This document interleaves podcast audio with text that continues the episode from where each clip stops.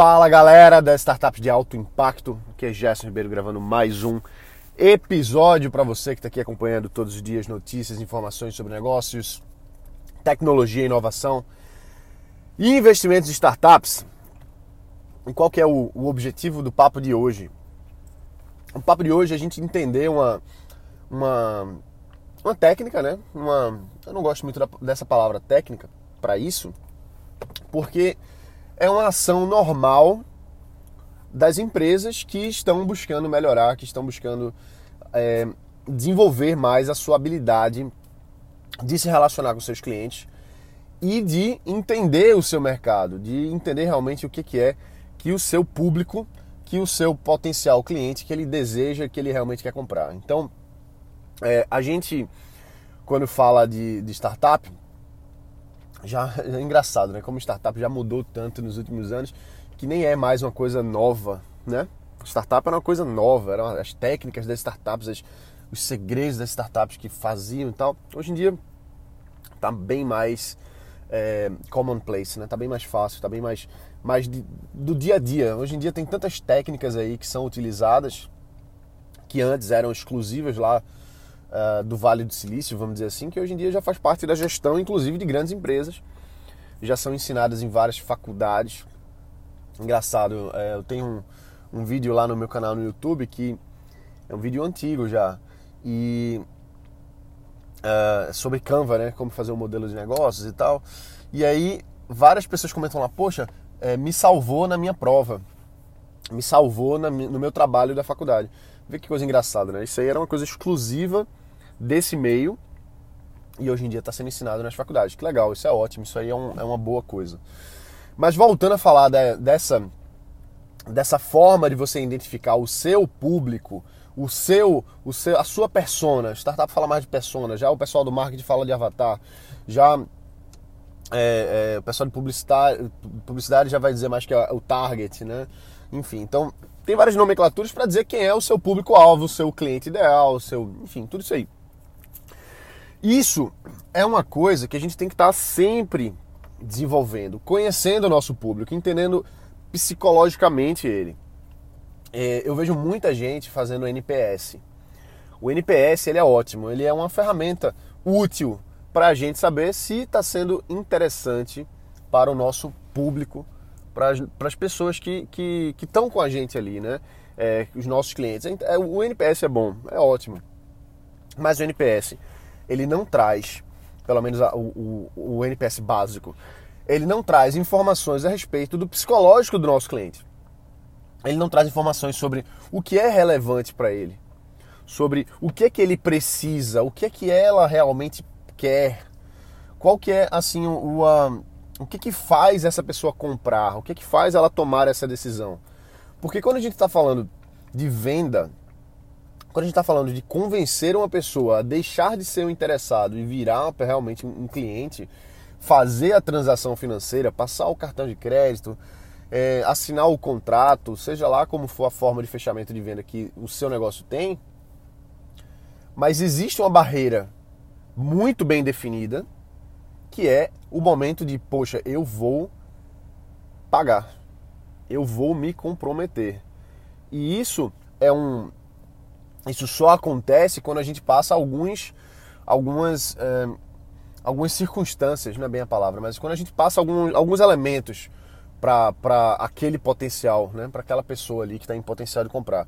E que elementos são esses? Por exemplo, a confiança, a, a, o valor, a proposta, a transformação. Eu sei que se fala muito de transformação aí, mas a transformação que eu estou falando aqui não é nada de outro mundo, não. Eu só estou dizendo, a transformação é, eu tenho um problema, agora não tenho mais. A transformação é, eu preciso resolver esse problema e esse, esse software aqui vai resolver para mim. Esse, esse, essa venda, seja lá o que for. Então, a gente precisa encontrar um método sistemático para entender o que, que é relevante para aquela pessoa. Que o NPS é automático, não é automático? Você faz a venda, depois de um tempo, você manda automaticamente para a pessoa o NPS. Várias empresas fazem isso, ótimo. Mas o que as pessoas, as empresas não mandam, em sua maioria, é um, um, um formulário de identificação de psicológico da pessoa. Ou seja, o que, eu quero dizer com isso de forma clara, certo? Vamos lá. Toda vez quando nas minhas empresas a gente vai lançar um novo produto, seja ele qual for, seja ele uma consultoria, seja ele um novo software, seja se a gente vai lançando um produto físico, é, seja. Caramba, hoje tá ruim. Desculpa, pessoal, foi mal. Mas vamos lá.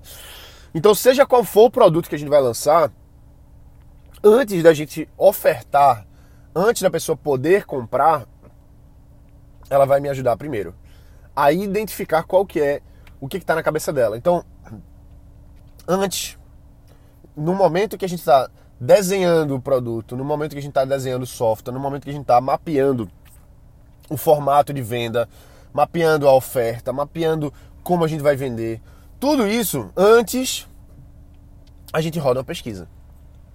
E essa pesquisa é para o nosso público-alvo.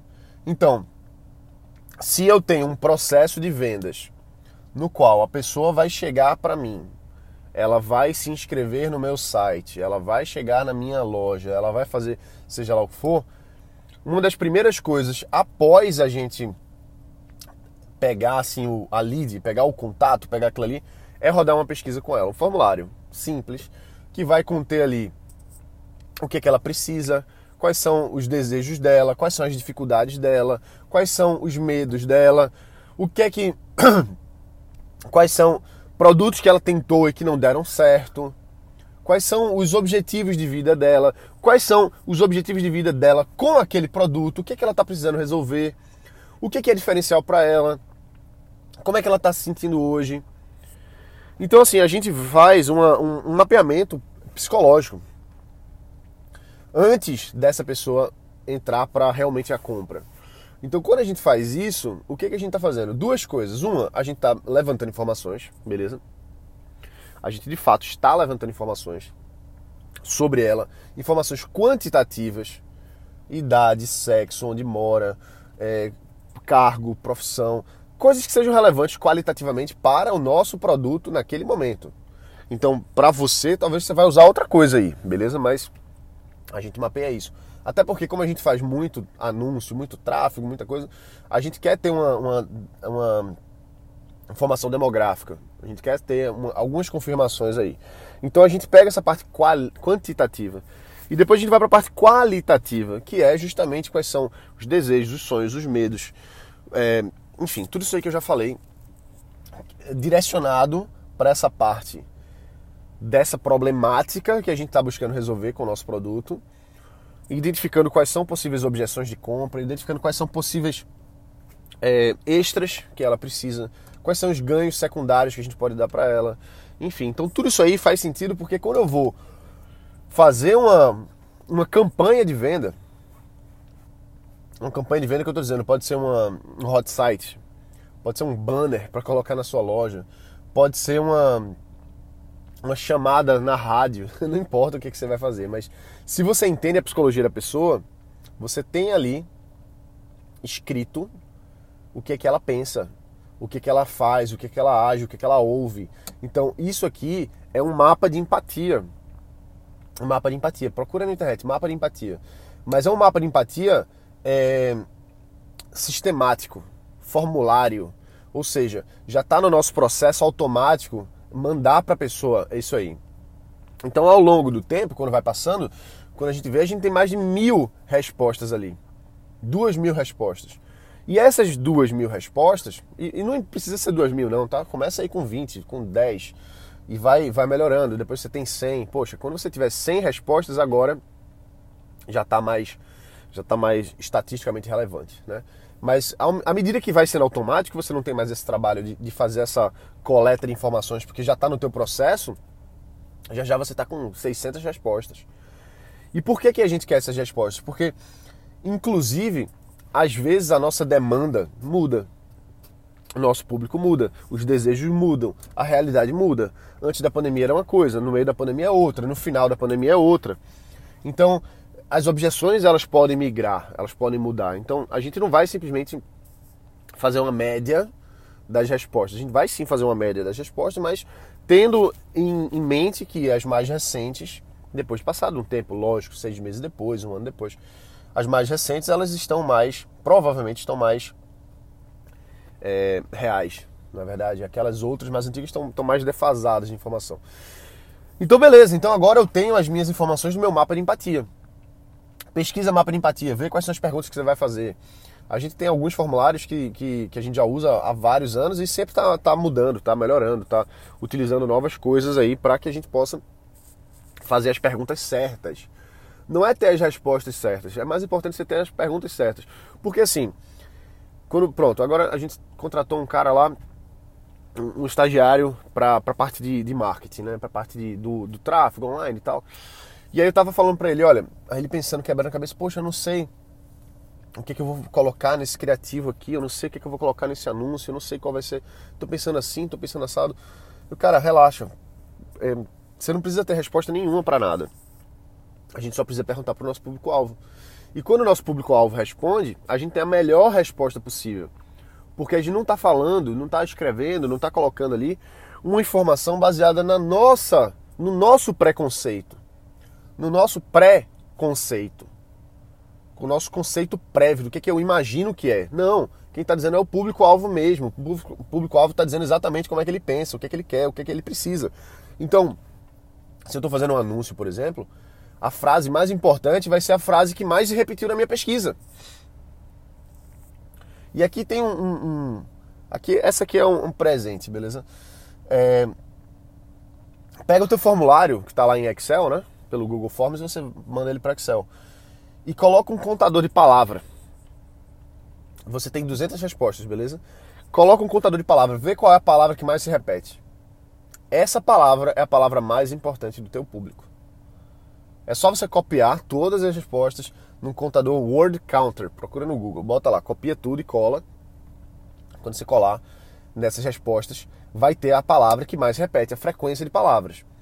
Então, por exemplo, num dos produtos que a gente tinha, é, a palavra que mais se repetia era. Deixa eu ver. Depende da pergunta, lógico, né?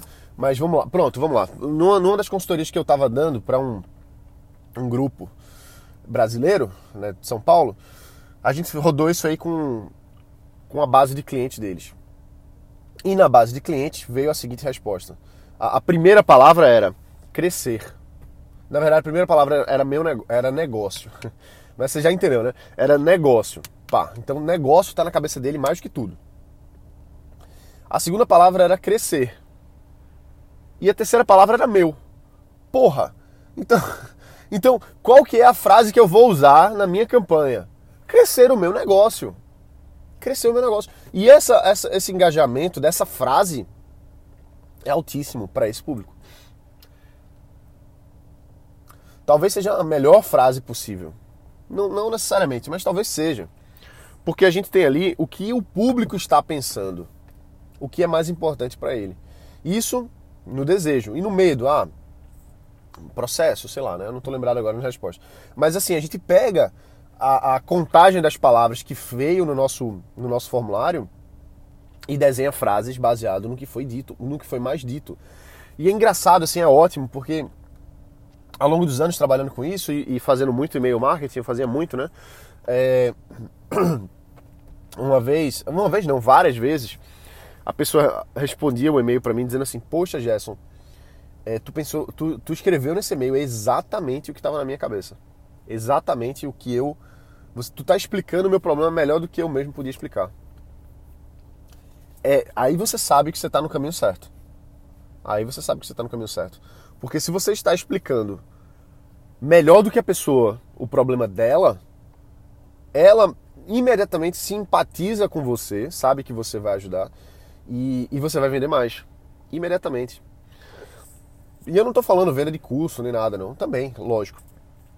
Mas, se o teu time de vendas, vamos dizer que você vende seguro, por exemplo, certo?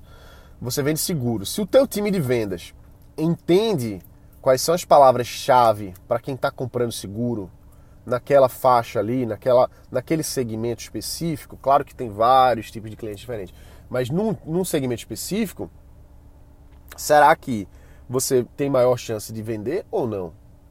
É claro que tem. É claro que tem. Então, essa, essa, essa base desse formulário que eu estou falando aqui, ela serve principalmente para você fazer a venda depois de qualquer produto. Qualquer produto. Então, se numa loja física, uma loja de produtos naturais e suplementos para atletas, por exemplo, as pessoas vêm ali, é, tem vários tipos de pessoas, claro, mas você percebe que a pessoa está mais querendo um emagrecimento. Então, a sua narrativa como vendedor tem que ser mais para o emagrecimento.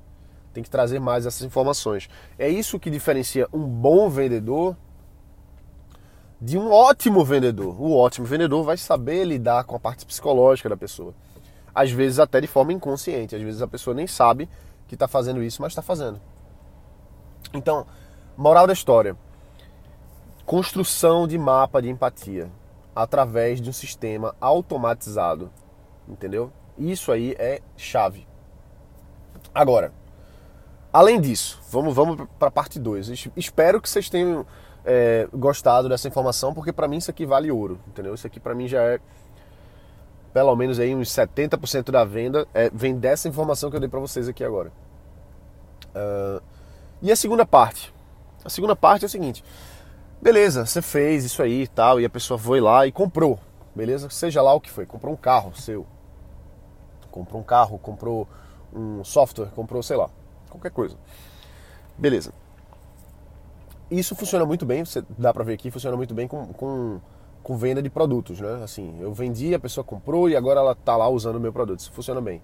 Mas funciona para qualquer coisa, tá? Pode ser um marketplace, pode ser qualquer coisa. Você vai identificar quem são os seus quem é o seu público ali para que você possa melhorar a sua linguagem, que você possa melhorar a interface, que você possa melhorar tudo para que ele ou ela tenha ali um, um uma experiência melhor, porque está sendo entendida, está sendo empático.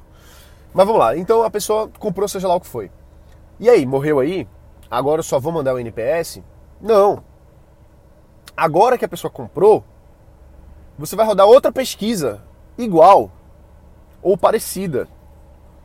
Pode ser mais funda. A, a, segunda pesquisa pode ser mais elaborada, bem mais elaborada. Pode ser mais longa, pode ser ir dentro mesmo do problema da pessoa. Pô, Gerson, mas por que, que eu vou fazer duas pesquisas? Por que, que eu vou fazer dois formulários? A pessoa não já respondeu um, eu não já tenho essa informação. Você tem um formulário que é informação sobre quem é potencial cliente. Quem é cliente, de fato, tem outra mente, tem outra psicologia. Então, se você consegue fazer um paralelo entre as respostas de quem é o potencial cliente e as respostas de quem é cliente de fato, você vai perceber certas sutilezas. E essas sutilezas vão potencializar ainda mais o teu resultado. Por quê? Antes você está lidando com pessoas que são o teu público-alvo, mas que não compraram ainda. Então vamos dizer assim, você tem ali 100, mil, vai, mil respostas. Você teve mil respostas. 900 pessoas não compraram. 900 pessoas não compraram. Se essas 900 pessoas não compraram, será que aquelas respostas eram boas mesmo? Porque teoricamente você só tem 100 respostas que realmente são das pessoas que são de interesse. Realmente de interesse, porque elas compraram agora. Então, o segundo formulário, ele só vai ter 100 respostas nessa nossa avaliação aqui, tá? Nessa hipotética. O primeiro formulário teve mil respostas, 100 pessoas compraram, 10% de conversão de compra. E essas 100 pessoas responderam o teu formulário 2, que é o formulário para cliente, que você vai mais fundo e tal.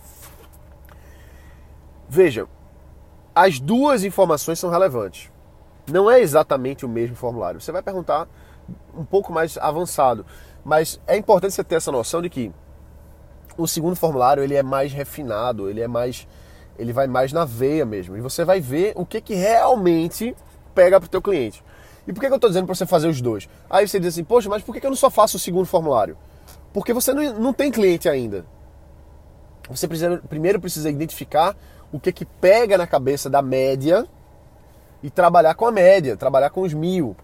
Depois você vai trabalhar com os 100 que compraram. É o ovo e a galinha. Primeiro vem, não sei qual dos dois vem primeiro, mas primeiro vamos, vamos dizer que é a galinha, que é o primeiro formulário, é antes de você ter a compra.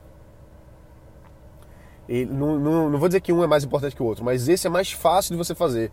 Porque esse você já faz agora, você já bota para rodar agora. O de cliente você só faz, só bota para rodar depois que houve a compra. Então a gente precisa das duas informações. A gente primeiro precisa da primeira informação, porque ela vai ajudar a gente a vender. E a segunda informação, que é o segundo formulário, ele vai ajudar a gente a vender melhor, vender mais, potencializar. Então primeiro faz o primeiro, depois faz o segundo, entendeu? É... E é isso. É isso. Então isso é automático. Isso é automático. Se você tem uma loja de carro e o teu cliente chegou lá, fez o cadastro, no teu cadastro, já coloca ele, olha, a propósito, por favor, responda essa, esse formuláriozinho aqui, que é o formulário 1, antes de ser cliente. Então o cara tá lá pensando em comprar um carro, ele vai responder tudo ali, tudo, tudo, tudo, tudo. Com essas informações você vai melhorar o seu processo de venda depois. E aí, beleza, o cara foi lá e comprou o carro. A menina foi lá e comprou o carro. E aí? Ah, que ótimo e tal. Por favor, preencha esse formulário aqui pós-compra preferencialmente até antes dele receber o carro. Por que antes de receber o carro? Porque tá tão tá quente, tá quente. A pessoa tá quente ali. Se você entrega o carro e depois, ah, tal, vai responder depois, a tua taxa de, de, de resposta vai ser muito menor.